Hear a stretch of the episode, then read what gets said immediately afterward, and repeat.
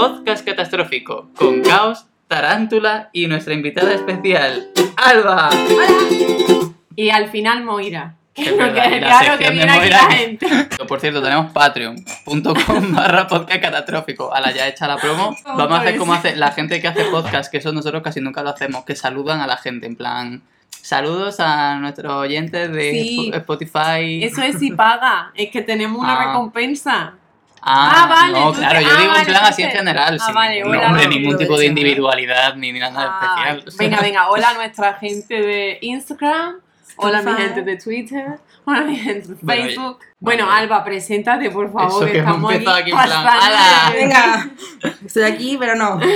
¿Qué haces aquí? ¿Cómo has entrado en nuestra casa? Yo le he abierto y digo, ¿y esta, quién Ya aparecido de la nada, yo buscando, Está... buscando a Moira. Yo, venía por, yo he venido por Moira. Sí, intentando que me deje acariciarla, pero creo que no funciona. Le ha pegado un par de guantazos. Me lo he buscado también. Lo Yo, típico de Moira. Eh, desde que tiene tres años, tío. La gente que no conoce a Moira piensan que es buena. no lo es. O sea, no se Que no creen se cuando le hablamos ¿no? de que es mala. Es mala. Es mala. Es muy bonita, pero es mala. Pues no sé qué os cuento. No sé, ¿qué me quieres contar? Mm, Imagínate que esta es nuestra primera cita a Tinder. Y que estoy yo. En plan, Wow. yo soy, Esa es la criba, ¿no? En plan, ¿cumplo yo soy el sujetabelas de María. sí. Vamos a ver, que aunque Alba y yo demos match en Tinder cada vez que... Cada porque vez que yo- vaya a hacer Tinder, yo me hago Tinder. Yo me- que dejar de usar Tinder. me hago Ya he dejado de usar Tinder. Vale, menos Y yo mal. también. Menos mal Yo también. solo me hacía Tinder para darle like a Alba. Sí. Solo. O super like, depende. Si había Super votado el super like claro. antes, no, pero. Yo- Normalmente me lo guardaba para ella. Sí. Pero Es eso no, no nos dice quién eres, Alba. Os estáis alejando del tema principal. El tema del podcast, oye, Alba. Alba y Tinder. Y Tinder. No, Sí. me niego a hacer un podcast sobre Tinder. ¿Que no? No. Poned los comentarios, por favor. Pedidlo. No, lo Y tienen que votar los mecenas. Eh, mecena, vamos a hablar de Tinder. Red apps para ligar. Próximo tema para podcast. Ah, mira, eso me interesa para que me den a mí la charla. En plan, yo estaría como oyente, rollo, ¿cómo se liga? Sí, claro, como si tú no hubieras usado, ¿eh? Bichillo. ¿Eh? Qué ¿Tú trauma. no? ¿Pero yo el qué? Ay, ¿Tú no has usado Ah, yo lo he usado, pero me que yo no sé ligar. No, yo A ver, decía, nadie sabe. yo decía, Todo el mundo claro. dice eso. ¿Quién dice no? Yo sé ligar nadie. Sí, sí, yo, conozco gente que... es- ¿Y María sabe ligar? Yo no sé María, ligar. María, cada vez que salimos de fiesta ligar con alguien. Yo, de hecho, agradezco que haya gente que sabe ligar porque así me entra gente. Porque si no existieran esa gente, Sí, los si que son no todos como yo, ya, yo luego no pillo. Entonces, ¿de qué tal? Pero hay gente que me dice, ese está ligando contigo. Que es verdad. Ah. Eso está bien. Hace Eh, falta gente que sepa ligar No, y es que gente si que me sepa dicen eso leer. ya me muero de la vergüenza. Es como, ay, qué Ya, yo exploto. también. Y yo de pronto como que me alejo. Me, Cortocircuito. sí, me pero vuelvo en plan Empieza a fría. evitar la mirada. Fría. Lo típico de, si te mira durante tanto rato, significa que quiere algo. Y yo evitando la mirada. plan, Bueno, Alba, cinco minutos y todavía no sabemos quién es. Yo he aparecido aquí, pues por mi María, que me ¿quién ha invitado esa? a participar en el podcast de salud mental. Sí. Y yo, pues, a ver, con muchísimo nervio porque es mi primer podcast, Pero- pero, Salud mental porque no tiene. no tengo, no tengo, carezco, carezco mucho. No han dicho, podcast sobre salud mental. Hemos Pa'lante. dicho, ¿a quién conocemos? ¿Quién está malita de lo suyo también? Digo, a ver, amigas locas, me he metido en un, en un fichero que tengo del móvil. Venga, Alba, como empieza por A, la primera ya está. La gente solo quiere que hablemos de salud mental. Ya, ya. A mí me hablan muchísimo de eso. ¿Por qué será? ¿Por qué No será? será que tu cuenta se centra María, activismo. No, yo soy, yo hablo de salud mental una vez y luego de los serranos, mi nuevo tema. Mira, María tiene tres tipos de libros. Se centran todo en salud mental, eh, prisiones, animales y ya. no, y tengo algunos La de... mejor persona. Ahora, ahora tengo algunos de literatura en plan de otro tipo. Bueno, pues eso no los cuento. No, normalmente es filosofía lo que leo. Ahora estoy leyendo 20.000 leguas de viaje submarino. Pero bueno, Oh. El mejor libro. Oh, bueno, pues Alba está, está loca. estoy loca. Y estaba conmigo en Orgullo Loco, pero vamos que nos conocíamos de otra cosa. Que no es tampoco de Tinder. No es de Tinder. No. No, No, es En verdad yo no sé de qué os conocéis. Esto es real. Bueno, Alba lo contamos. Por la otra parte, es que somos una trieja. Claro. Un matrimonio. Ah, somos sí lo sabía. O no lo sabía. No lo sé. ¿Qué sabía? sabes? Si Eh, no sabes, Es que no sé, siento que estamos hablando en clave. No sé por qué, porque no, no estamos hablando en clave en realidad. Pero parece Perdón, que sí. O sea, claro. Lectura de comentarios. He, he decidido que voy a coger comentarios al azar de mecena. Es que yo, yo soy así. Cada día vengo con una novedad. Estos comentarios son del podcast de escritura y creatividad. Vale. Que no sé cómo se llama en realidad. Vale, Se llama Tips y Tics para es escribir. verdad. Nachos con queso al que le dibujé un churro ayer. Lo pondría en pantalla si no me diera toda la pereza editar esto. Pero sí, esto ha ocurrido. Luego ve aquí a Juan como así viendo el podcast, ¿sabes? Lo ve aquí. uh, Que yo, poco habla de que yo me veo los podcasts tres o cuatro veces. Ya, qué horror, qué horror. En fin.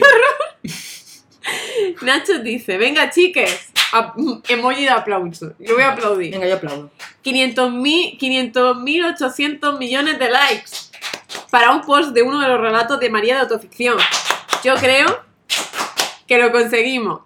Bueno, ¿Está escrito así? sí. Bendito sea. Nacho, no lo hemos conseguido. Tenemos como 7.000 visitas o así. Entonces, tenemos que llegar a 5.800.000 o millones, no sé, de visitas. Mucho, mucha prisa. Sí. Muchas, muchas. Así que venga, venga. ¡Ánimo! ¡Suerte! A compartir, gente. Ahora, Nuria Ochoa, ¿vale? Eh, puso un comentario muy interesante. Pues en mí, justo en el momento en el que estoy triste, no soy capaz de crear. Solo una vez que ese sentimiento se ha alejado un poco, lo veo con perspectiva, puedo crear algo a partir de lo que he vivido. Porque soy capaz de ver la magnitud de lo que he sentido. Espero que se entienda. Además, algo que me ha ayudado mucho a crear cosas guays sería como el dibujo automático. Simplemente hacer líneas y figuras random y rápidas. Estaba poco pendiente, la verdad. Porque estaba vigilando que estuviera todo O sea, funcionando. Que Nuria, Nuria, se deja el dinero, se deja el tiempo, la No, pero yo lo leí en su momento, lo leí. Muy bien, Nuria. En plan, Pero bueno, muchas ¿qué hay que decir sobre el Que comentario Nuria, que me parece genial. O sea, Nuria me parece. Por lo menos no ha comentado aplauso entre medias. Ya. Eh, no criticar a, a Na- nachos con queso. Sí, no qué criticar a bueno, Nacho Nacho, con queso. Es verdad. No sé, Nacho, me das hambre. Vale, de YouTube, del podcast Mudanza, solo cogí un comentario. Y es muy corto. Hola. Es de Daniel Torres, Vale. ¿vale? O sea que ya, sabiendo cómo es Daniel, ya sabéis lo que A puede. lo que habrá puesto, ¿sabes? Pone, siento que las intros de cada podcast van mejorando y empeorando progresivamente. Es verdad. Va una de cal y una de arena, normalmente. Sí, nos gusta ser así, somos de refuerzo intermitente, unos maltratadores aquí. Ya está, Bien, Ya está, ya. hasta aquí la sección de comentarios. hasta aquí el podcast. Ahora no, ahora empieza el podcast. Bueno, empezad a hablar. Vamos a ver, Juan no Yo, al guion. yo le- eso iba a decir. Yo no he leído el guion, pero soy una persona irresponsable. Pero es que no, y es que tampoco pasa nada. hoy he tenido un día Claro, a ver, que hoy ha tenido que mirar un bote este hombre, porque se hacen pruebas de droga. Es verdad. No, no era una prueba de droga, era una analítica. Pero me han dicho, tenés que mear aquí. Sí. Y yo, he dicho, aquí. y yo he dicho, señora, vengo en ayuna y recién meado. ¿Usted cree que me voy a ahora? Es que es la primera meada es la buena. Claro, es que no, Pero te- nadie- no no aquí el botecito. ¿Qué va? Pero si a mí nadie me había dicho que me iba a hacer una analítica de meado. Oye, o sea, siempre me hace la de Nos vamos por las ramas para no meternos en lo que nos da Es miedo. que no ¿eh? queremos hablar Esto de es esto. Ya ansiedad veo, o ya algo veo. Así, ¿no? Sí, un poquito. En verdad, yo básicamente ignorancia. yo le dije a María, no María, yo ignorante. ya no tengo nada más que hablar de salud mental. Y María sí, me dijo, sí, tienes que hablar, puedo Pero hablar de no salud mental en la adolescencia siendo LGTB. Y yo dije, Claro. ¿y qué es mi personaje? Claro, es que es él, es él. No salgo No de lo he puesto ni en el guion. Joder. Lo voy a añadir. Se olvida de mí. Oh, que Mira, podemos empezar hablando. Bueno, no, venga, voy a- vamos a seguir tu guion, aunque no lo haya leído. Porque ¿qué has puesto de primero? A ver si me interesa. ¿no? Que yo tengo un A tema. ver si puedo hablar. ¿Qué tema? Pues que el otro día vi lo de que ahora en España el, la principal causa de muerte de los jóvenes es el suicidio. Sí, vale, vale, vale. O sea, me parece un melón importante. Bueno, vamos a hacer avisos de contenido. Mm, Salud mental en general. O cosas Sí. horrorosas, ingresos. En fin, Alba, ¿estás preparada? Estoy Yo preparada. digo, voy a traer a mi amiga que no está bien aquí a hablar de su trauma.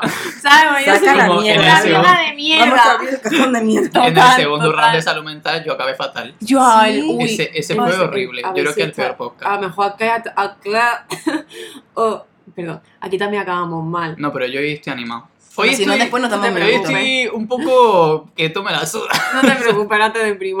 No.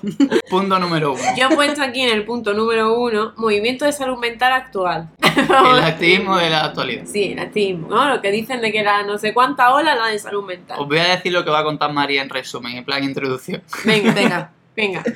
que ahora el, el, activismo mainstream de salud mental se centra en que hay que ir a terapia y que hay que normalizar la medicación y no es lo importante. o Pero. ¿cómo se nota que todos los días hablo de lo mismo y que Juan de alguna forma se entera? ¿Ves Claro, cómo tienes yo problemas? ¿Ves cómo si atención. puedes hablar? No, no, yo solo repito lo que dice María. No tengo ninguna opinión al respecto. Mi loro.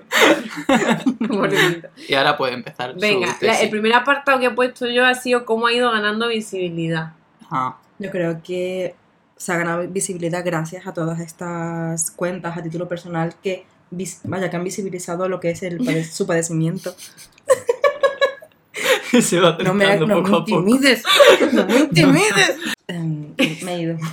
Y las cuentas. Sí, todas las cuentas de activismo a título personal que han visibilizado su, su padecimiento, que te están contando sus experiencias con las que todas prácticamente nos podemos ver reflejados, ¿no? Que no es, pues, lo típico, exactamente lo que estabas, lo que hablabas tú, que siempre dice María, de medicación y, y ir al psicólogo, que no es lo mismo que hacer terapia, que también eso es algo que, Ole, háblanos de eso, Alba. Joder, que no es lo no mismo lo ir al psicólogo y escuchar, bueno, escucha- decir cuatro cosas, que ni siquiera estés siendo honesta con, hone- Mm. honeste con tu psicólogo Eso pasa. y no estás haciendo terapia, no estás recibiendo ah, herramientas con las que tú puedas lidiar y poder ayudarte, Ya ves. porque no eres transparente. No estás haciendo terapia, estás yendo al psicólogo. Te estás dejando sí. un pastizal que, que es bastante elevado para no recibir terapia.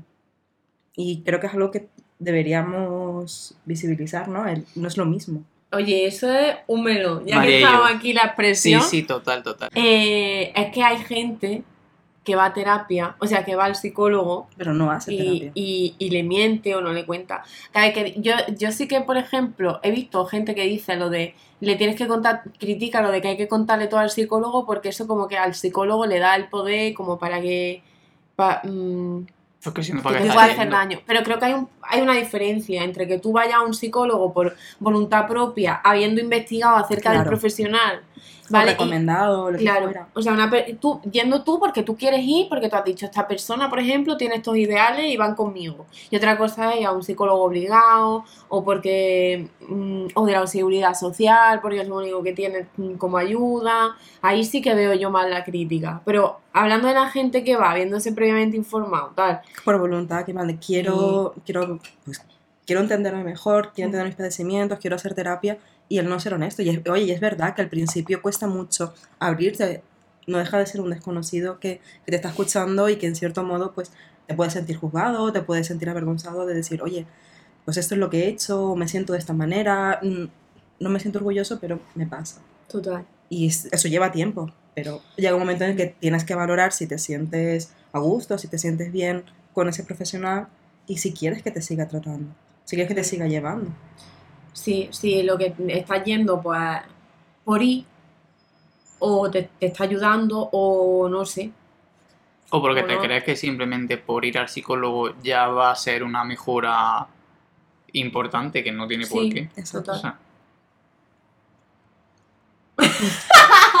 Yo que estoy pensando en el caso de una amiga nuestra, que creo que te lo, ¿te acuerdas que te lo conté? Sí. Que nosotros sabíamos que tenía un problema en particular, pero ella eh, acusa a todos los demás problemas sin afrontar el principal. Claro. Y entonces está un montón de meses yendo al psicólogo y dice que no mejora, que no mejora, que no le está ayudando. Y nos le preguntamos, ¿pero le has hablado de esto? Y ella, no, es que eso tal, es como que un tema que ella evita a toda costa. Entonces nosotros es que obviamente no va a mejorar porque es que si tu profesional no sabe eso, Claro. que según las personas que te conocemos es mm, el foco de todo, no, es que es imposible. Pero es que además te digo que la- esta gente, en plan, las psicólogas, los psicólogos, no son adivinos. Claro. Por Y ejemplo, no- tú no eres el centro de su vida, ellos tienen claro, o unos sea, pacientes, tienen su vida, no pueden estar pendientes de, Sí. me estará mintiendo, ¿no? Ellos dan por hecho que si vas ahí es Total. porque quieres un cambio o quieres otra perspectiva, no sé, lo que fuera. sí. Y que Yo, si mi psicólogo no es un adivino, paso. Venga, hechicero. Yo es que voy a rapel. Pero voy a poner un ejemplo, ¿no? Yo tengo problemas de pareja. Esto es un suponer, no que yo los tenga. Y voy a, y voy a ir al psicólogo. Imagínate que yo, como yo soy, voy al psicólogo porque tengo problemas de pareja. Y me centro únicamente y le digo a la psicóloga que es que yo lo que me pasa es que tengo problemas de pareja. ¿Tú te crees que a mí me estaría eso ayudando en algo? Si es que mi problema no es que yo tenga problemas de pareja. Claramente. Sea, yo soy problemática en todos los aspectos de mi vida. Tengo un problema, sufro por cualquier cosa. Pero tú estás yendo solo para terapia mm, de pareja. Y tu psicóloga va a decir, pues esta persona si está viniendo por esto será porque realmente, y me lo está diciendo además, será que solo tiene problemas de pareja.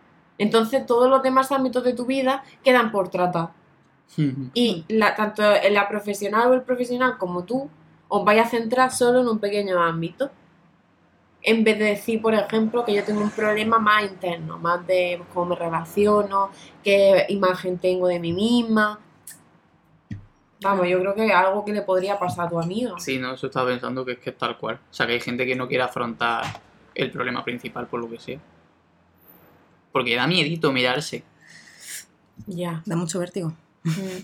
Pero al final, si quieres dejar de sufrir, te tienes que mirar. No sabes si te tienes que matar. He pensado. María. María, ya empezamos. Ya empezamos con la bromita. En fin. Bueno, mira, a raíz de esto me han hecho en Instagram una pregunta. Me han dicho, "Co- me da miedo ir a terapia. ¿Cómo se elige a un buen profesional? Venga, tips. Yo creo que preguntar a tu entorno. Yo creo que es la mejor forma. No sé, si yo sé que mi amiga está yendo a terapia y le va bien, se siente cómoda, me, recom- me lo recomienda como buen profesional, oye, ¿por qué no? Y también informarte sobre los diferentes tipos de terapia que hay, ¿no? Está la conductual, la gestal, pues cuál, cuál crees que te va a venir mejor y también es probar. Oye, que a lo Mm. mejor el que te va bien a ti no me va bien a mí, pero no sé, yo creo que siempre preguntar a tu entorno que te recomiende, para mí es el primer paso. Yo fue exactamente eso. En plan, mis amigas de Madrid estaban todos cucú. Voy a empezar a usar cucú ¿Por qué será que todos tenemos amigos que están mal, eh? ¿Por qué será? Entonces, mi amiga Jean fue la que me recomendó la suya, porque estaba súper contenta y además se centraba mucho porque ella tiene más o menos los mismos trastornos que yo en aquel momento. Entonces me dijo, ojo, pues me ha ayudado un montón en esto, tal y cual, entonces fui a esa. Y la verdad es que tal cual acerté de pleno, pero sí que conozco de gente pues, que ha tenido que ir pasando por varios hasta dar con con el que conectara bien, tal. Y además de lo de mirar el, el tipo de terapia, también normalmente hay, hay profesionales o clínicas que tienen una página web y están las cosas que hacen. tal. Evitar magufadas como la arteterapia. Sí. Venga, María, Perdón, ¿eh? empieza a echar la Billy. Perdón, eh, magufadas. O el coaching. O sea, si tú estás leyendo y tienes un currículum súper serio y de pronto dice coach emocional. Siguiente. Oye, Sí, o sea, total. Mm, Mirar bien porque está esta gente que va de hippie por la vida y luego están los que son de academia súper estricta, súper... Vamos, ni uno ni otro. Exacto. ¿Sabes? Y luego, si tú sabes ya lo que te pasa, porque has pasado por otras manos, que esté especializado en lo que tú tienes. exactamente. Por, lo que, Porque- por lo que yo también voy a terapia. Mi, mi psicóloga está especializada en, en, vaya, en lo mío, en mi TSA. Claro. Lo mío, en Alba. Lo mío, yo Eso, Alba. ¿Sabes? Y- soy lo más importante de su vida. Que con- en verdad que conecte, eso ya de- yo creo que es más de personas. Hay Sí. gente con la que conecta y otras que no. Pues yo, mi primer psicólogo, me hizo una, una pregunta, me dice, ¿qué es la policía? Porque claro, me estaba poniendo un ejemplo. Me dice, ¿la policía qué hay? Le digo yo, mala. Y me dice, no, la policía es buena. Y yo diciendo, uy, voy a dejar de venir. Vaya. ¿Por qué y será? me ponía ejemplos muy discriminatorios hacia las personas que viven en la calle. Mm. Entonces, ¿qué? Wow. Pero a quién estaba Yo yendo? creo que este señor no lo decía con mala intención. Voy a romper una lanza a favor de este hombre, ¿vale? Pero él no Si se no daba cuenta. nos da igual. sí. Yo creo que él no se daba cuenta de que lo que estaba diciendo no estaba bien. Pero bueno, me ayudó. A ver, la mayoría de la día. gente que dice barbaridades no cree que sean barbaridades. Ya, si no, no las dirían. Yo- eso no le resta profesionalidad a este hombre. Simplemente a mí su terapia no me funcionaba. A pesar de que piense, bueno, ¿Qué tipo de terapia aplicaba? eh, mindfulness y cosas. Ah. Que a mí la atención plena, genial. Centrar una terapia a la atención plena, no tan genial. ¿Sabes?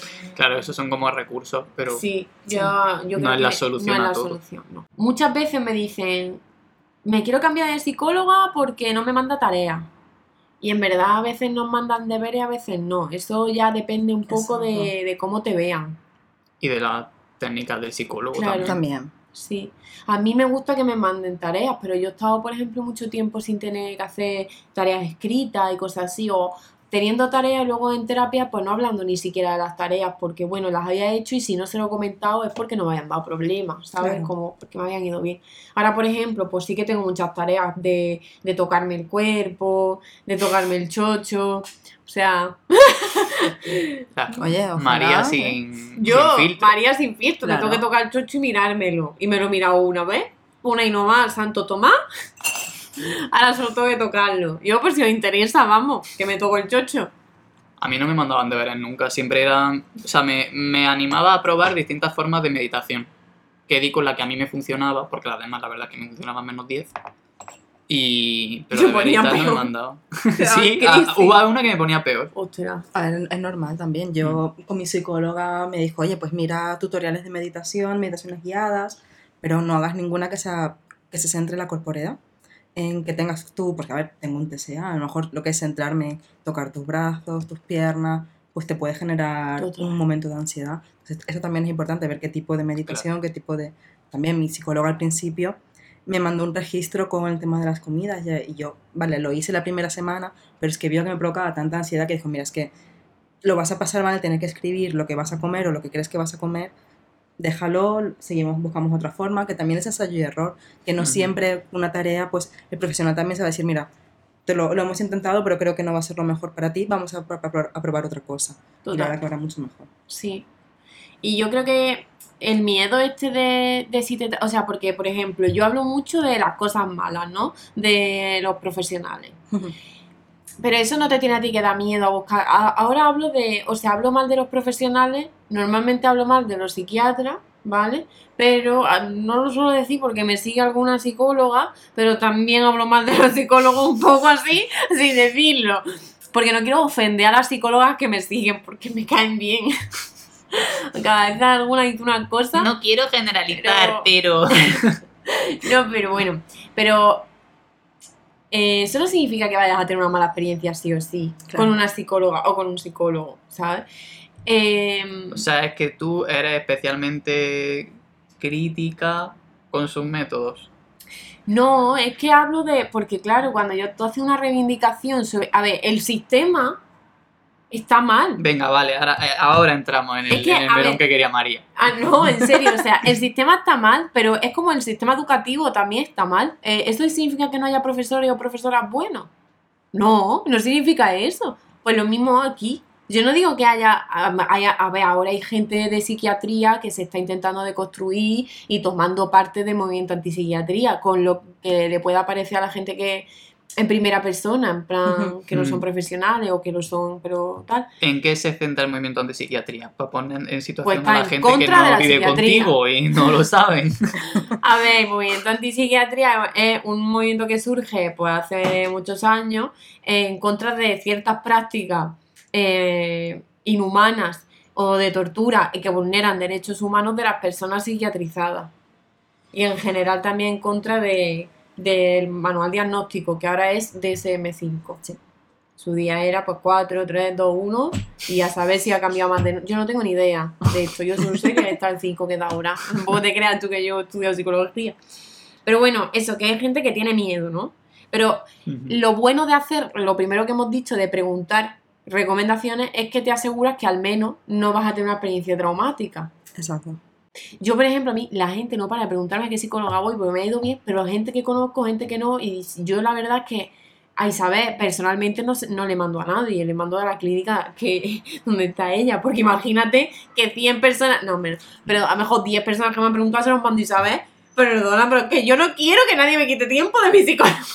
No, pero aparte, a mí con mi psicóloga me pasaba que ella necesitaba saber qué relación tenía yo con la amiga que me lo había recomendado, porque ella no aceptaba pacientes que tuvieran una relación que pudiera ser de amistad o familiar o íntima entre ellos.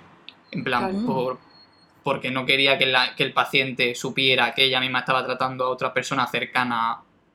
Entiendo. A mí Claro. eso me parecía súper lógico. Bueno, yo he puesto aquí, siguiente, problemas de la visibilidad. Ahí viene lo del movimiento mainstream. Ah, pensaba que iba a hablar de miopía. Ah, sí, yo tengo astigmatismo y... A ver, yo voy a decir por qué he puesto esto. El problema de... O sea, yo voy a sostener mi, mi tesis, que es que no hay una ola de salud mental. O sea, no hay, no la está habiendo. Porque siempre ha estado ahí. O sea, ha habido gente más mayor que tú, que tú y que yo juntos que ha estado luchando por lo que seguimos luchando a día de hoy. Entonces, que ahora Moderna de Pueblo, Y sus oditas y variantes y Sí. gente de palo. vale, estén diciendo tonterías, porque es que de verdad, eso significa que ahora hay una ola de salud mental. ¡No! Moderna de Pueblo, ¿me entiendes? Que no, no es por señalarla solo a ella, ¿no? Es que su post me sentó mal. El de la película, ¿no? ¿El de Loco por ella? O, Sí, o es que el de de, Loco ese por dejé, ella. dejé de seguirla. Lo, por ella, esa película de... La vi y lo pasé muy mal. ¿eh? Yo todavía no he visto esa película. Es que yo no la voy a ver porque me va a triggerear, que no la voy a ver porque me va a mucho, triggerear. mucho. Es que encima, bueno, voy voy a ir por parte porque Además, es que me- comparto el diagnóstico con la protagonista, así que me. Uf, Es qué que- mal lo pasé. ya te digo, o sea, eh, además es que había un comentario de una persona que decía, por fin una película que mm, pone la realidad de los psiquiátricos, no como pasillos oscuros con agujas. Si hay agujas, tonto. ¿Qué ha sido ¡Sorpresa! ese? Perdón. Claro que hay ¿Tú te crees que no nos inyectan cosas cuando estamos ingresados? Yo nunca sufrí un ingreso, ¿vale? Tampoco, menos mal. Pero sí que inyectan cosas, tonto. Y otra vez, ver. Está siendo todo muy No lo sé, extraño. rarísimo, ya ves. Pero si, o sea, ¿te crees que no? ¿Te crees que no está la, la medicación forzosa, tío? ¿Y que, sabes? Pasillo oscuro, pues sí, claro. Pasillo, todo tenebroso y malo, pues claro que es así. ¿Tú qué te crees? Que tú pasas allí y estás Y un jardín, y fuentes, y pajaritos. y tú y- estás Como que se centran en normalizar todos estos aspectos, tipo la, la- el internamiento, la medicación, la terapia, no sé qué, sin. Pero de una forma no crítica. Simplemente como hay que normalizarlo, no es. mm, Claro, pero es que no hay que normalizar los ingresos. Es que, le- es que es como si vamos a normalizar la cárcel. Es que no, o sea. Pero, o sea, no hay que normalizar los ingresos. Hay que normalizar una reforma de la ley de enjuiciamiento civil Sí, que en España era la, la ley, no la de CRIM, ¿no? la ley. Eh, que La ley tiene, crímenes del enjuiciamiento criminal. claro, tiene un, un- o sea, tiene un artículo en el que se, se, se permite el ingreso forzoso, o sea, el ingreso Sí. involuntario. ¿Eso qué es? A día de hoy. Un ingreso involuntario, como su propio nombre indica. Perdóname, Juan, no me había enterado. Entonces, mm, no vamos a normalizar los ingresos. Ni vamos a normalizar las tonterías que normaliza loco por ella, porque no me da la gana. O sea, Exacto. es que no me da la gana, porque no. Y yo realmente hay unas personas, estas no las voy a mencionar porque las aprecio mucho, que me gusta mucho lo que hacen y soy una gran fan, que tienen un programa ¿eh? a- Vaya. hablando sobre loco por ella, que lo tuve que quitar porque me estaba triggereando. O sea, era increíble. Digo, es que es increíble que vosotras, que tú no, una de ellas no, pero la otra sí, es una persona eh, neurodivergente, que de verdad estéis hablando de esto así, me parece increíble. Pero porque la gente no está deconstruida en eso. O sea, Ya. no es como que eh, con toda la información tomen eh, esas decisiones o tengan como... Es, es como la gente que habla sin saber de cualquier otro tema. ¿Pero sabes por qué? Porque de nuevo está la, la injusticia epistémica, que es cuando se le quita valor al testimonio de una persona, ¿vale? Por, por lo que, por las características de esa persona. Por ejemplo, pues yo, por ser una persona que neu- mm, eh, loca, eh, con, un, con un diagnóstico psiquiátrico y tal, tengo, lo que yo diga tiene menos valor que lo que diga otra persona que no sea así abiertamente loca o psiquiatrizada o lo que sea. Entonces, todo un movimiento movimiento que lleve años y años como Orgullo Loco Madrid, luchando y diciendo un montón de cosas e incluso saliendo en medios bastante populares tal, nunca va a tener la misma difusión que Moderna de Pueblo y Loco por ella. Porque está la justicia epistémica. Entonces, ahí está, eh, el Orgullo Loco eh, Madrid tiene mucho, mucho menos Visibilidad. Alcance. Bueno, alcance. legitimidad Vale, sí. que los otros. Entonces, Pero porque los otros se centran en un discurso mainstream. Por eso Por no eso hay... ya alcanza también a más gente. Claro, por eso y porque los prejuicios están ahí. O sea, tú no le puedes quitar el cuerdismo. O sea, hay cuerdismo. Tú escuchas a una persona loca diciéndote no quiero ingreso, no quiero medicación y dices, loco por ella. Ay, qué terapia, ay, está súper guay estar ingresado. Y dices tú, ah, qué chulo. Es que, sobre todo hablar a esta gente. Que los colectivos en primera persona, que son muy diversos, que no hay solo depresión y ansiedad, sino que también pues esquizofrenia, bipolaridad, trastorno límite, en fin, que hay un montón de cosas pues, ay, habrá que escucharlos, ¿no? Pero claro, lo que te digo, no tiene la legitimidad. Si el, movi- si el movimiento de salud mental salta a la palestra, nunca va a ser por la gente en primera persona, siempre va a ser por otro. O por un discurso que, que gente en primera persona coja de, de lo menos dañino para el sistema. O sea, Yo- mm, Que eso- se acople a lo que quieras. Sí, sí, eso iba a decir yo, que es como, como con otro movimiento, que es como que la gente admite lo bonito. Plan, lo que es fácilmente asumible. En plan, de, ah, claro, hay que. No hay que tratar a los locos como infraseres, en plan, se puede. se puede tratar como si fueran personas normales, en plan, como esta Wow. parte que nos gusta. ¿Eso es verdad? de- sí, No, no sabía eso. Pero también como lo mismo que con el movimiento LGTBI. Sí, por eso decía como que, que en general. Mala representación o ninguna representación en los medios, en cine, en lo que fuera, pues también. Como LGTB, igual. vamos a quedarnos con el mensaje de Love is Love, que Sí, estamos todos en la plan intentando decir, del no es el Love". mensaje, El pero del como que. pita uña nuestro. Como el de sí, también son personas. Como que, que no es el point. Pero eso se acepta más fácil. Sí. O el movimiento body positive, que lo odio a muerte. No puedo ¿Por poner. qué? Cuéntame. Porque, Dianina, agárrate. porque odio esa frase de no, es que todos los cuerpos son bellos. No. La belleza es algo muy subjetivo. Lo que a ti o a ti te puede parecer bello, a lo mejor a mí no. Todos los cuerpos son válidos. Parte de ahí, válidos para ser deseados, para sentir deseo, para todo. No, no te quedes en algo superfluo Claro. como la belleza. La belleza. Total. no. Pero si has llegado hasta aquí, comenta, Alba es bella. o el camella. como una zarigüeya. Que María va mandando Yo, órdenes. yo, yo doy órdenes. La gente le hace caso. Claro, gracias. Reivindicaciones principales del movimiento antipsiquiatría. Dale. Yo he reunido la siguiente. Eh, respecto a la medicación, la desmedicalización. o sea, la ausencia absoluta de medicación, ¿vale? Tema polémico. Eh, esta- Espérate, pero vamos a, vamos a centrarnos. Bueno, voy a porque- decir todo y Ah, luego si queréis vale. nos centramos. Vale, vale. Dale. El otro es, eh, está contra la cronificación a través de los diagnósticos y de la, o sea, se piensa que el diagnóstico y la medicación provocan cronificación, lo que impide la mejora de, de las personas psiquiatrizadas. Luego están contra los ingresos involuntarios, contra las contenciones físicas, contra el uso de, de la terapia de electroshock y contra las tutelas y las curatelas. ¿Queréis hablar de algo en concreto? Si yo no sé de nada. A ver, la medicación. Esto es un polémico. Es muy polémico. O sea, hay peña que dice que sí que se necesita medicación. Yo considero peligroso decir no mediquéis porque Ya, yo no soy nadie creo. para decir nada. Pero sí me posiciono contra la medicación. La sobre, yo contra la sobremedicación, porque es verdad que a mí me ha venido muy bien la mía. Yo lo reconozco, el cambio que, Qué yo, di- que yo he dado desde que empecé en noviembre hasta ahora, pues la verdad es que también terapia. No Sí. solo medicación, terapia. Claro, o sea, en qué Y muy buenos amigues. en muy pocos casos o ninguno, únicamente la medicación va a hacer algo. Exactamente. O sea, la medicación hay que acompañarla siempre de terapia o quitar medicación y hacer solo terapia. Depende de tu Exacto. caso y que te lo haga un profesional que no sea un mierda y que se preocupe por ti. El problema de la salud pública. Exactamente, que tienes cita a lo mejor cada mes, cada dos meses, y oye, pues en eso no te da tiempo a hacer terapia Y o a ver cómo te afecta a ti la Cita de medicación. 15 claro. minutos o cuánto. Claro. Menos. Creo que tenemos, creo que en psiquiatría se tienen 10 minutos por paciente, ¿no? No Eh, yo mis primeras citas siempre son de 40 minutos así Sí, lo- y lo las siguientes son de 10-15 minutos. Sí, Es que es imposible que una persona sepa que necesita en 10 minutos. Claro. Yo, en- yo me voy a, a criticar a mí misma.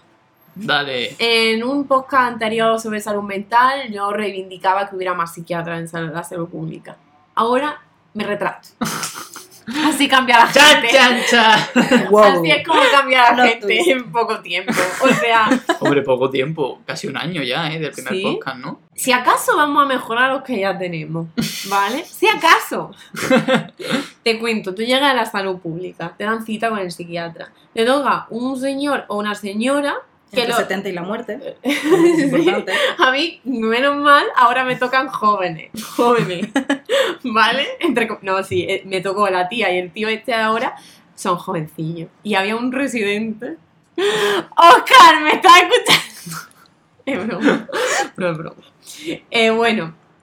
Entonces tú llegas allí y normalmente te manda, vamos, 500 pastillas a Prox. En 40 minutos termina, se siente y dice, muy bien, pues ya está, tómate esto, esto y esto y, y a, a huir, como se dice. Entonces, ¿sabes qué pasa? Que no, que no es así. Los efectos secundarios, ¿O ¿Cómo Que te yo- va? Sí, Claro, o sea, que- ¿qué, puedes experimentar cuando empiezas una medicación? que preguntarle. Yo ya, en mi segunda vez, le pregunté, ¿pero qué efectos secundarios tiene esto? ¿Qué me puede pasar? Pero es que eso yo no te lo tendría que preguntar, es que me lo tendrías que decir tú, que estoy tomando psicofármaco, que esto está aquí. los mareos, la no sé cuánta, la no sé qué. Luego, que no, que no saber tú bien, claro, de aquí a la, a la siguiente cita, tú no entiendes nada. Exacto. Tú no sabes qué pasa. O sea, eso te lo tienen que explicar, que, me, que voy a notar. Luego, te, el aumento de medicación sin vigilancia. Porque en X tiempo, tú te- empieza por esto, luego esto, luego ve aumentando a tal y luego mete tal pastilla. Muy bien, lo hago aquí solo en mi casa y un día me encuentran muerta. ¿Entiendes? Casi.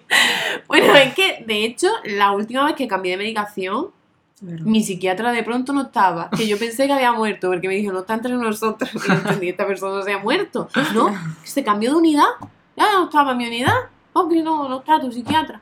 Digo, pero que, señor, que yo no me puedo levantar de la cama, ¿te acuerdas que tenía que ir a acompañar a tu casa? Y ahora me entero, porque claro, yo de vez en cuando me salto la pastilla, porque no me apetece tomármela. Entonces me dan unos mareos muy raros constantes, unos calambres en la cabeza insoportables. Pues me contó mi psiquiatra, porque se lo dije el otro día, que claro, que eso es lo que me va a pasar cuando deje la medicación. Que voy a estar así unos días o unas semanas. Digo, bueno, esto me lo podía haber dicho usted antes. Ponerte sobre ¿No? aviso, ¿no? Yo que sé, que sepas también que la desa- deshabituación de esta pastilla es más compleja, o menos, o yo que sé. Bueno, ¿No ya. vas a contar tu episodio de tener que tomarte la atención Ah, cada pocas horas? Ya, es que, o sea, me puse tan mala con las pastillas que no me podía mover. Menos mal que en esa época yo no estaba trabajando. Y me dijo mi psicóloga, voy a tomarte la tensión. Pues tenía tensión en el inframundo. O sea, yo tenía que ir por la mañana, por la tarde y por la noche a tomarme la tensión. Bajaba a la farmacia arrastrada. Sí, total, total. Y alguna vez creo que me acompañaste tú. Sí, pero Es iba que por el pasillo, por el suelo. Es que era horroroso. pero además tenía la, la- Claro, como tenía tensión tan baja, tenía pulsación en reposo a 120. Muy bien, a ver si me, me muero, ¿no? Eso quería mi psiquiatra. Decía, ay, que se muera. bueno, ya está. Habla ustedes que estoy aquí hablando yo todo el Pero rato. es que yo no me he medicado nunca. ¿Qué voy a contar yo? Vale, a mí una vez me preguntaron que si yo soy tan antipsiquiatría, antipastilla, que, que, que veía que de vez en cuando yo subía fotos de que yo me medicaba, que, que eso no, eso qué era, que no me lo decía mala, que eso era por curiosidad.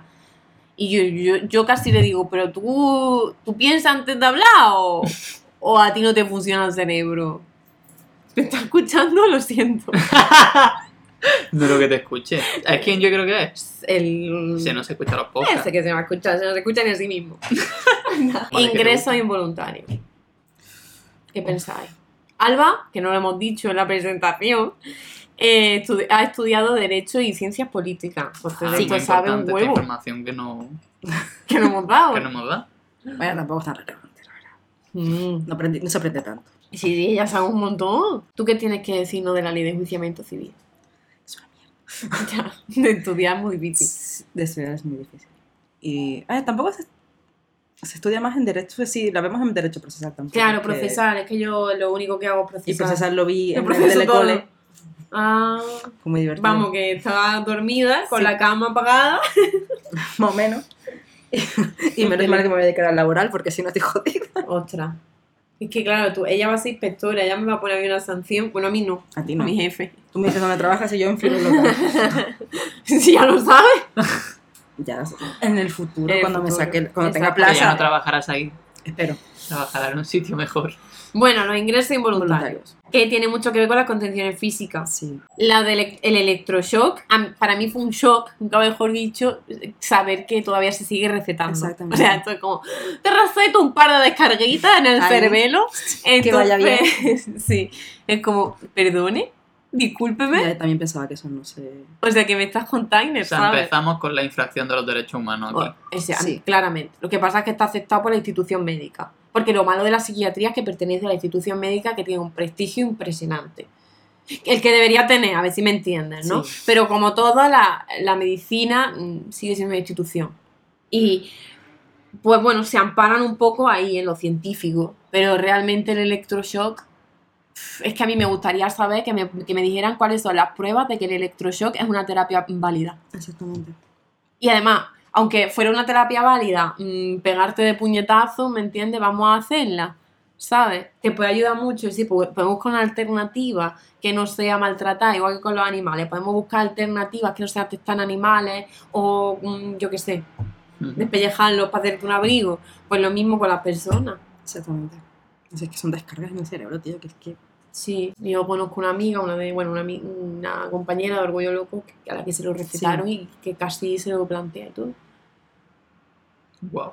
Y además cuando ya conoces a alguien que, le ha- que se lo han recetado, que se lo han recomendado, ya joder, da Sí. todavía más impresión. ¿no? Sí. Y bueno, los ingresos involuntarios pues son muy curiosos porque viene la Guardia Civil algunas veces, otras pues no. Otras pues te pillan a lo mejor en el mismo hospital o a Sí. la ambulancia o lo que sea. Te cogen, te atan, te llevan en la ambulancia, te llevan allí, depende de cómo estés, te encierran o te meten en una habitación y te atan, te quitan el móvil muchas veces, otras no, depende. ¿Te pones muy nerviosito? Te ato. Electroshock. Ah, no. No, no, te ato, te ato y te meto Que, Un oye, lorazepam. que no hay ningún tipo de motivo por el que tú te puedas poner nervioso en esa situación, ¿verdad? Es como, oye, pues yo súper tranquilo, me lleva, me van a encerrar, pero yo voy. Sí, sí, sí. Si yo estoy, uh, uh, uh, me ata y me inyecta, eso no es una vulneración de derechos humanos. Que me inyecte unas benzodiazepinas. O sea, y además me contenga físicamente. El tiempo que tú quieras me dejes ahí. Porque la, a la- la cosa es que se abusa de esta práctica. Que se deja atada a la gente hora y hora. Bueno, estamos hablando también de, de la cantidad de casos que ocurren de, pues, de gente que vive en la calle o cualquier cosa, que se denuncia por porque X molestan y se recurre a estas soluciones Sí. como Sí. más fáciles, entre comillas. Que yo que- quiero decir, podemos dejar, pueden dejar la gente de llamar a la policía porque haya gente hablando sola. O sea, eso es increíble. Una persona que está hablando sola, aunque esté hablando muy violento, pero te está hablando a ti. Cipollo, que eres un cipollo. O sea, esa persona no está hablando contigo, está hablando con una voz que está escuchando. Y si está muy violento, por lo menos se encuentra mal. Porque la voz a lo mejor le está discutiendo, Sí. le está diciendo algo malo. Ya está. Pero ¿por qué llamas a la policía? Para que se lo lleven, como, como trata la policía a la gente. Vamos, no lo hagáis, básicamente.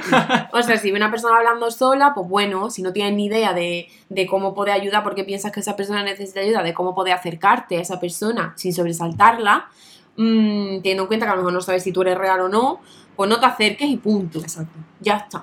Si está haciendo daño a sí mismo, pues si tienes Sí. la fuerza suficiente, pues igual sí que puedes mm, ayudarle a que no se haga daño. Pero mm, ya está, no llame a la policía. Uy, tú, uy, ya no está hablando solo. uh". O, o si ves que ya no puedes ayudar, se sigue haciendo daño, ya es algo más grave, pues evidentemente. Hombre, claro, si está en riesgo su vida, Sí, recalca que venga una ambulancia, no la policía, porque Exacto. luego tú llamas a emergencia y viene quien, pero que, que necesitas a una ambulancia, necesi- necesitas sanitario y quedarte ahí hasta que se lo lleven. Exacto. Y si acaso puedes, pues le acompañas. Oye, mira, yo voy a acompañar a esta persona. Porque también te digo, muchas veces, aunque acompañes a la persona, tienes que estar muy preparada para las situaciones. Porque puedes conocerla o no, también tienes que estar preparado. Tienes que estar preparado para que si llega alguien con una ingesta involuntaria de medicamentos, por decir algo así un poquito mm, suave, eh, lo van a le van a tratar mal. Eso va a empezar. Si llevas a alguien que se ha hecho daño, le van a tratar mal. O sea, es que eso es así.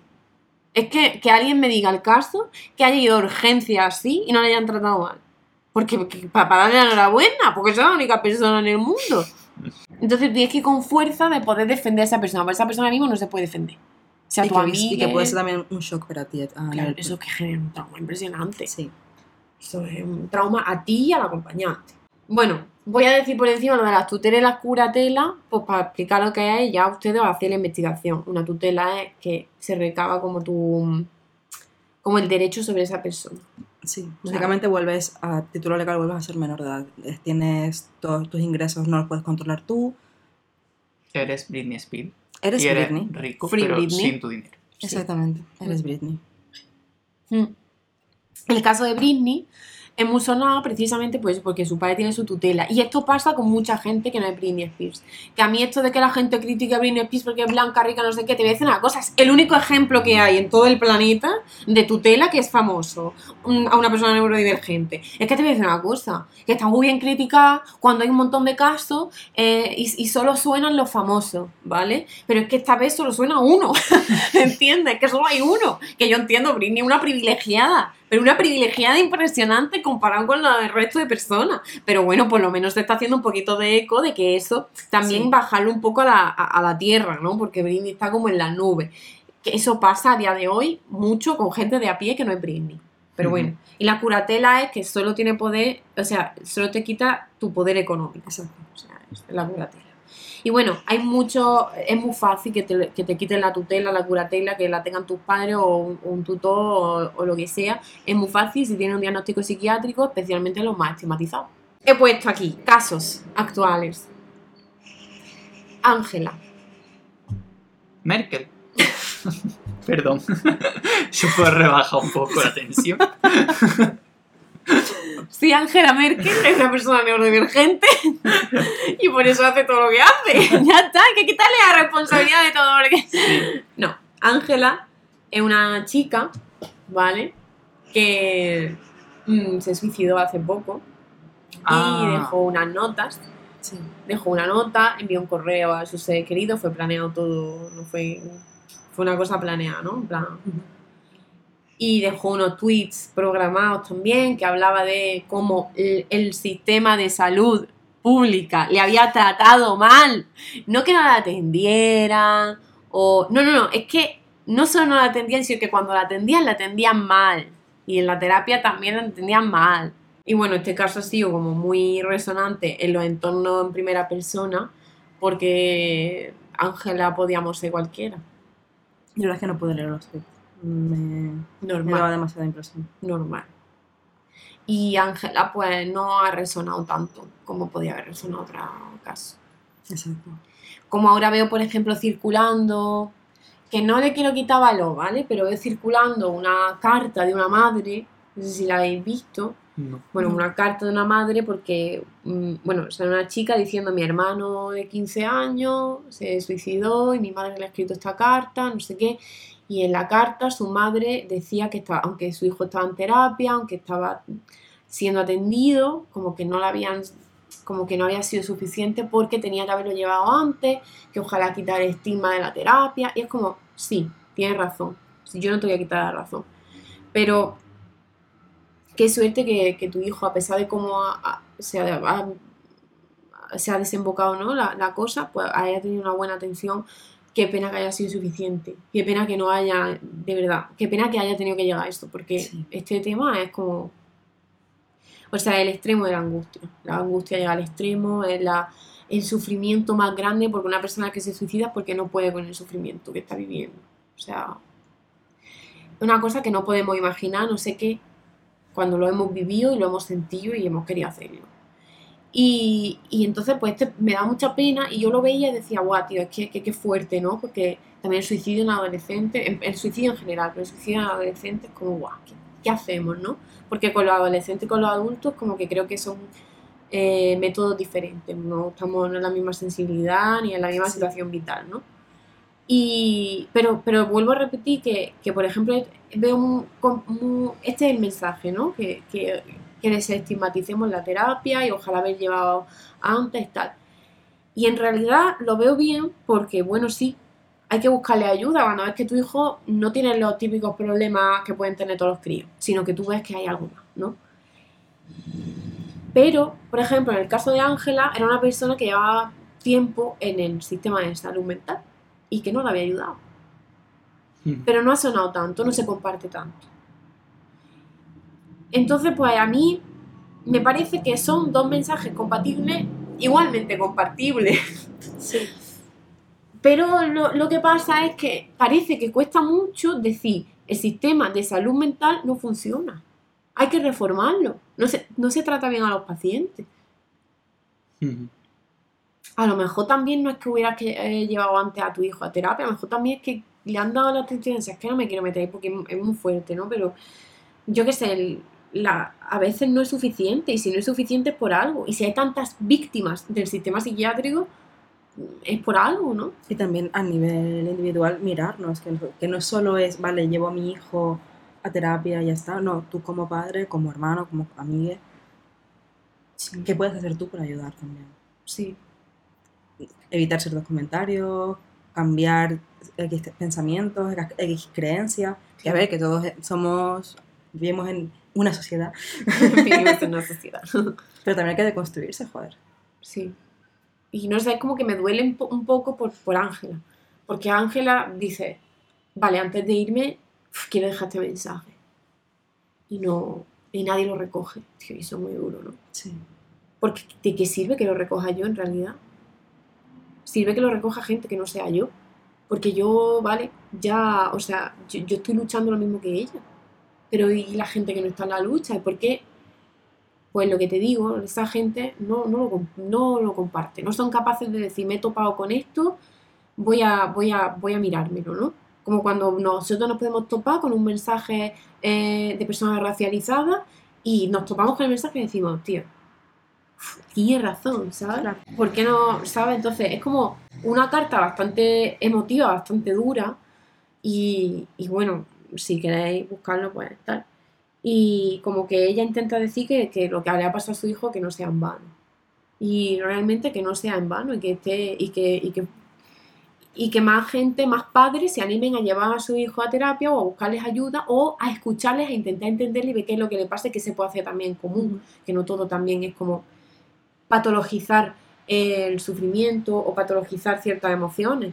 No hay que patologizarlo todo, ¿vale? Pero vamos también como a hacer compatible el mensaje de Ángela, de que aunque haga, imagínate, ¿no? Aceptamos que hace falta más recursos en salud mental eh, a nivel público, vale, pero vamos a mirar también y a dar formación a los profesionales que ya hay Mm. y a escuchar al paciente.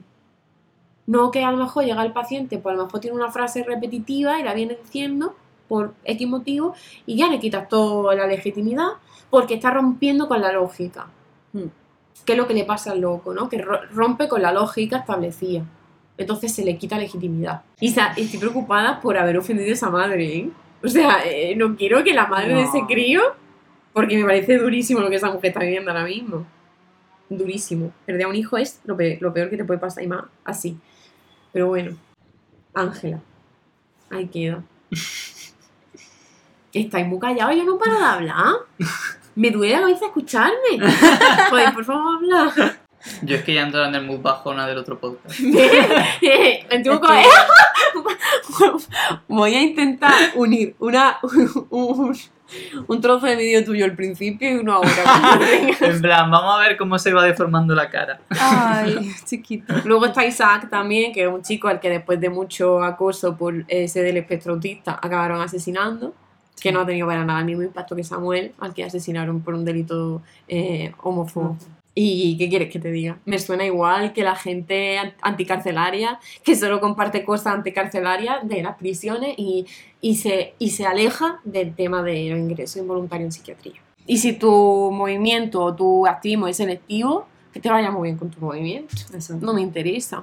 Porque es que hay ciertos colectivos en Granada que no nos comparten ni la mitad, vamos. Es que vaya, vaya. Y luego nos mandan sus manifiestos para que el Orgullo Loco Granada lo firmemos. Telita, ¿eh? Telita. Voy a empezar a criticar a los anarquistas. Es que, vamos a ver, tanto Ah, anarquismo, tanto anarquista. A Vamos. todo el mundo.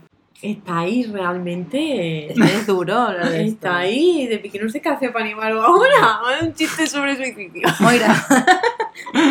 ¡Ay, que me mato! Venga, sección de Moira. Bueno, Moira, lo tuyo. para terminar, una cosa bonita. Antes de que me eche a llorar. Es que os veo los ojos llorosos a los dos. ¿Estáis bien? Sí. Es falsa. He puesto terapias, formas de sanar. Antes de terminar bien, vamos a hablar de salud mental LGTBIQ+. No, porque ya llevamos una hora y diez. ¿No quieres decir nada? Es que está súper deprimido esta Y porque ahora ya no me apetece hablar. Ay, mi niño, ¿pero qué te pasa? Está pequeño. Está No muy deprimido. Este, no me pasa nada. Dice mientras se le cae, mientras se le cae una lágrima. No, no voy a llorar en mitad del podcast. Podemos Voy a seguir. llorar. Voy a llorar después. Ay. Bueno, voy a hablar de cosas bonitas. Soy un hombre, tengo que mantener la masculinidad en público. terapia y formas de sanar. Vale. Buenos psicólogos que hay por ahí. Muy buen grupo de apoyo, o sea, Sí. de colegas, de, Sí. de tus amigas. O sea, esta- los grupos de, apoyo mutuo También. pueden ser tus amigas. Sí, tu red de apoyo. Perfectamente. Sí. ¿Hay grupos de apoyo mutuo en todas las ciudades que sepamos? Aprox. Mm, No, no.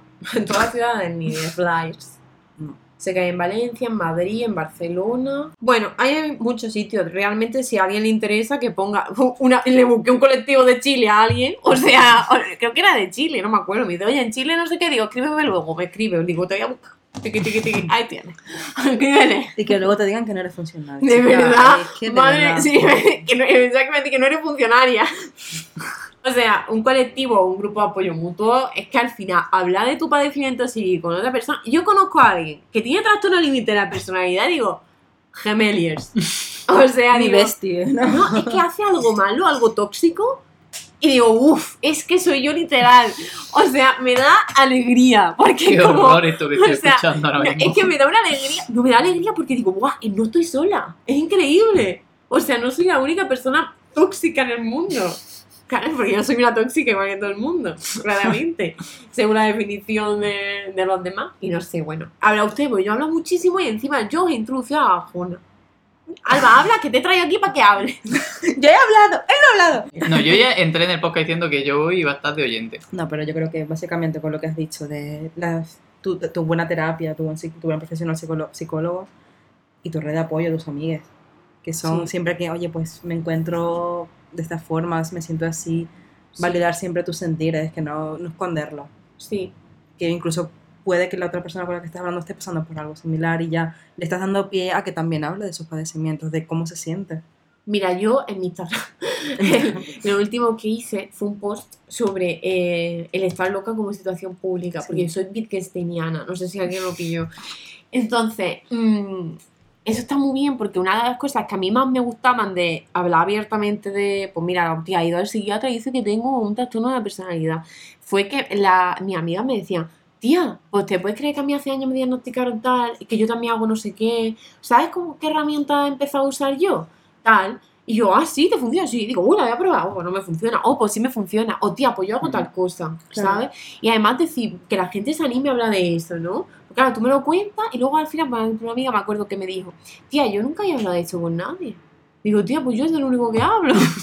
Es mi tema favorito. Es una Real. pesada, realmente sí. Entonces digo, buah, tía, pues, pues qué guay que, que te haya servido, ¿no? Para, para echarlo fuera, que sepas que no es nada malo, ¿no? Como que está bien, que tú puedes estar una chota, ¿sabes? Que no pasa nada, no pasa nada, está todo Sí. bien, está todo bien. Mucha gente que tiene miedo a decir que escucha voces.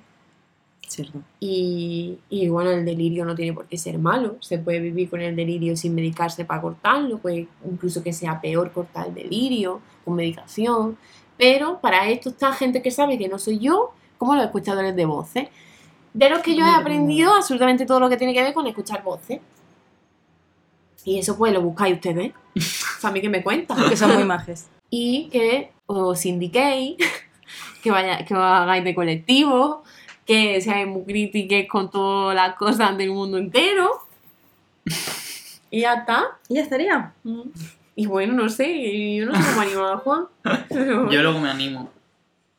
puede a llorar. Yo a Juan le voy a dar mis pastillas, a ver si hay que hacer algo. Que no, que yo no me medico, no me medico ni cuando me tengo que medicar. Ya, que horrible qué mal me eso. encuentro. Digo, que te tomo una pastilla. No. Yo no propondría un salud mental round 4.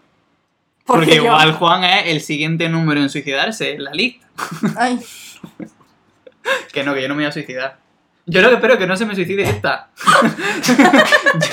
Vivo con ese miedo. Pero es que Juan, me- bueno, O sea, tenemos una coña interna en la que si alguna se suicida tienes que avisarme previamente. claro, antes de, de donde yo esté. El, Claro. el cuerpo. En plan, yo no Porque la puedo. O sea, ese es, mi, esa- ese es mi requisito. El humor negro, ¿te acuerdas? Sí. Total. La gente ya que se acostumbra al humor negro, macho. O sea, yo no puedo estar ¡La generación de cristal! No puedo estar gestionando la pena y ahora encima no puedo hacer humor negro de ella. Esto. claro, o sea, es que no, pero yo ya hace mucho que no me quiero suicidar, hombre, por lo menos un mes o dos. Yo nunca he tenido pensamientos suicidas, pero me afecta mucho que la gente los tenga. En Ya. plan, es como una cosa que digo, no, no puedo comprender. Ya, es que ¿qué hacer si alguien de tu entorno quiere suicidarse? Es que eso es... Es que yo te yo, digo una yo cosa. tengo pensamientos suicidas, pero yo no sabría cómo Ya, o sea, consolar o ayudar a alguien que también los tiene. porque ¿qué le dices? ¿Tienes mucho por lo que vivir? Si te está diciendo que da igual. No, es que, es que me lo explica y como, tío, es que me has convencido, es que vamos juntas. ¿sabes?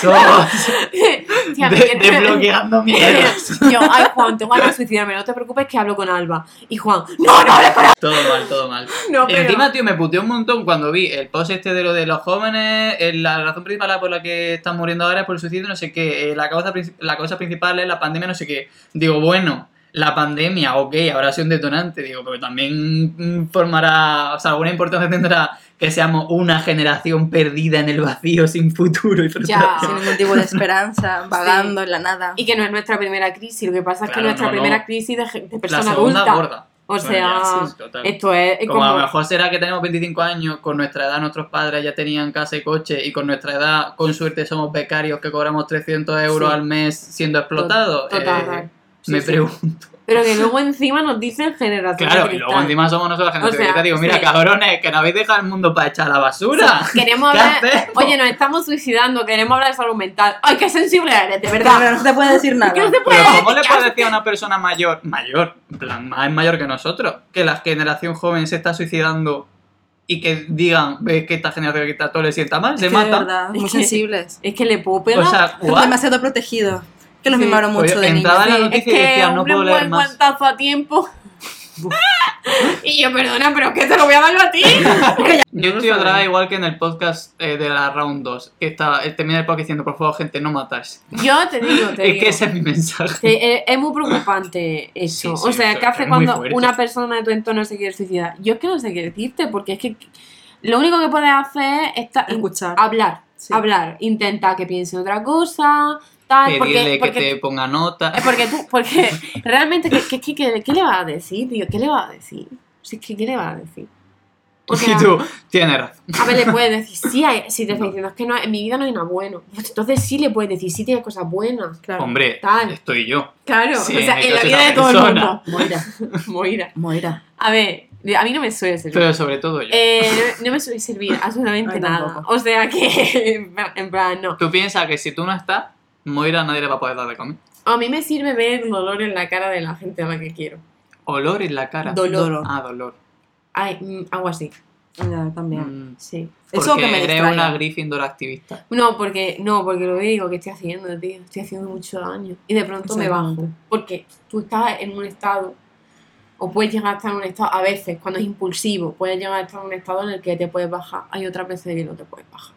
Pero realmente, mm, ya lo que tú le puedas decir a nivel personal, pues puedes estar ahí, hacerle compañía, un trabajo digno estaría bien, que no nos maten por la calle. Porque vamos diciendo, yo que sé, que por ejemplo, pues mira, no me llame mujer ni hombre. Porque no me, realmente son etiquetas que no, yo, yo, yo no, no, no soy una persona cis. ¡Uy! ¡Uy! ¡Uy! ¡Paliza! Vamos a ver, vamos a ver. Primo. Primo. Ya está bien, hombre. Ya está bien. Cállate la boca. ¿De qué te afecta? Es que yo veo al viejo en el bar con la cerveza eructando. Que a mí esto me hace mucha gracia cuando Victoria Martín en Estirando el Chicle habló de los eructos del señor mayor de eso que hace.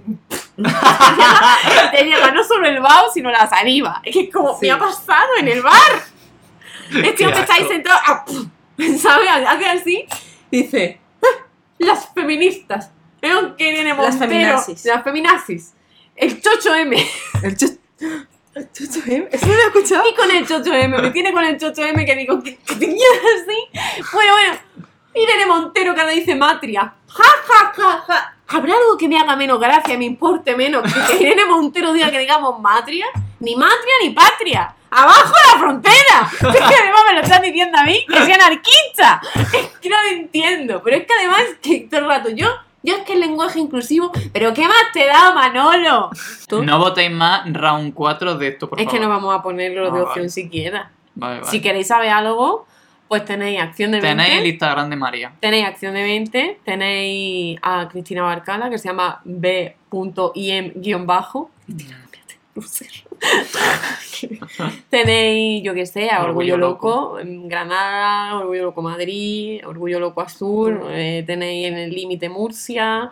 eh, Tenéis la película de Loco por para poder pisotearla. ¿Cuál ha sido tu punto en el que has dicho no puedo más? Eh, Ángela. Ya, es que de Ángela muy fuerte. O sea, de ahí para adelante ya he picado. Bueno, Alba, gracias por venir. Ah, pues Siento por no haberte dejado hablar. Porque soy un- una tarántula. Y no me callo ni debajo del agua. Corta todo lo que yo diga.